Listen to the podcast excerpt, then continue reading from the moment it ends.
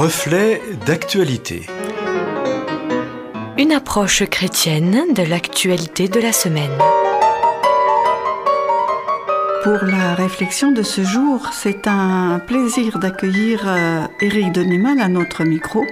Pasteur de formation, Éric Denimal est également journaliste et auteur de nombreux ouvrages, parmi eux le plus récent étant le zapping de la Bible que nous vous présenterons en fin de cette chronique. Nous traversons une situation très particulière qui risque de durer autant de temps qu'a duré la grippe espagnole il y a juste un siècle. Laquelle grippe, peut-être ne le savez-vous pas, a emporté plus de 50 millions de personnes dans le monde en l'espace de deux ans entre 1918 et 1920. Aujourd'hui, la pandémie suscite beaucoup d'inquiétudes et déstabilise nos sociétés. Dans notre pays, chaque jour, des directives contraignantes, des informations contradictoires, des décisions prises dans l'urgence viennent effacer ou accentuer les directives, les informations et les décisions de la veille. Et chaque jour amène son sujet polémique. On parle pas mal en ce moment des déclarations du ministre français de l'Intérieur, lequel interdit les rassemblements religieux devant les lieux de culte.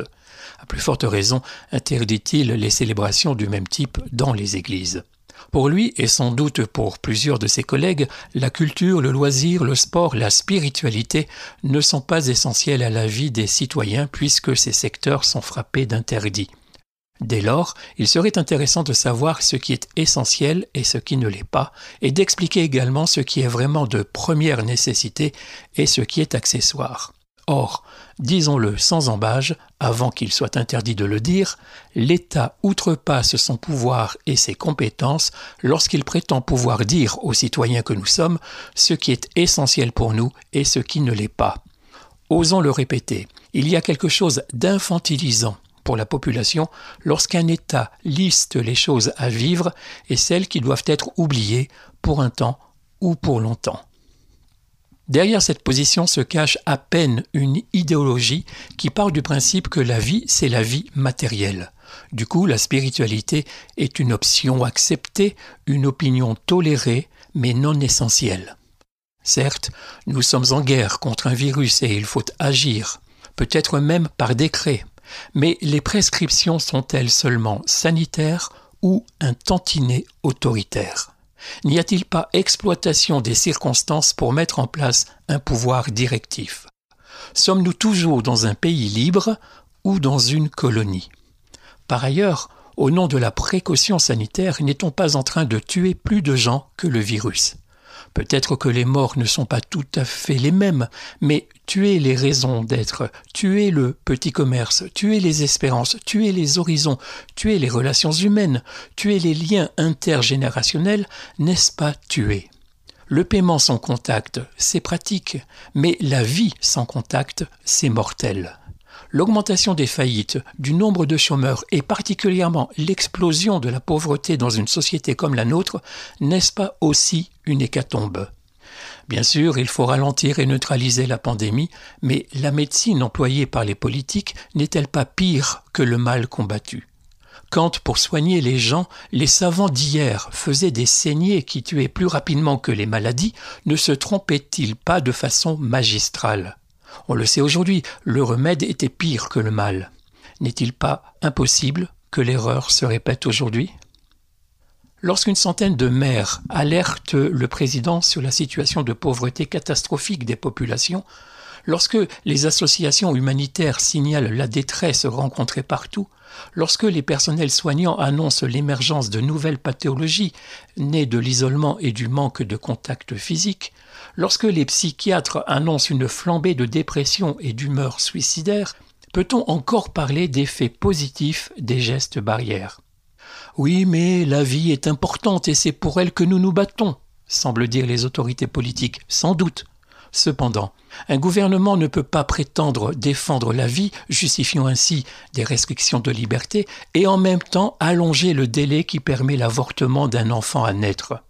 Quelque part, on a bel et bien choisi la vie à défendre, laquelle semble furieusement économique, pour ne pas dire matérialiste.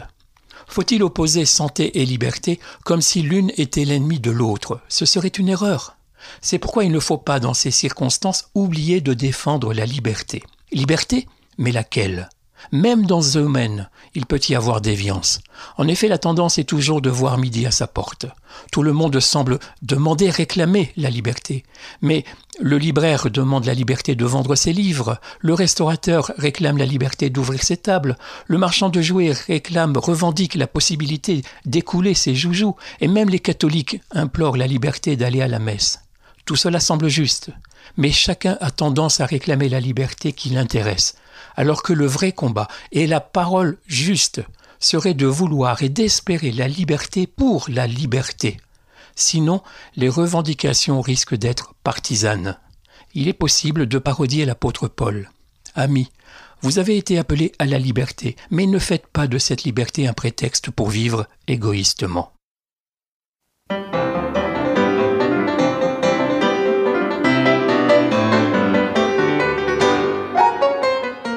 Merci au pasteur Éric Denimal pour cette réflexion. Nous vous rappelons, amis auditeurs, que les scripts de ces chroniques reflets d'actualité sont toujours disponibles sur simple demande. Et puis, comme promis, je vous rappelle ce livre récent d'Éric Denimal, Le zapping de la Bible.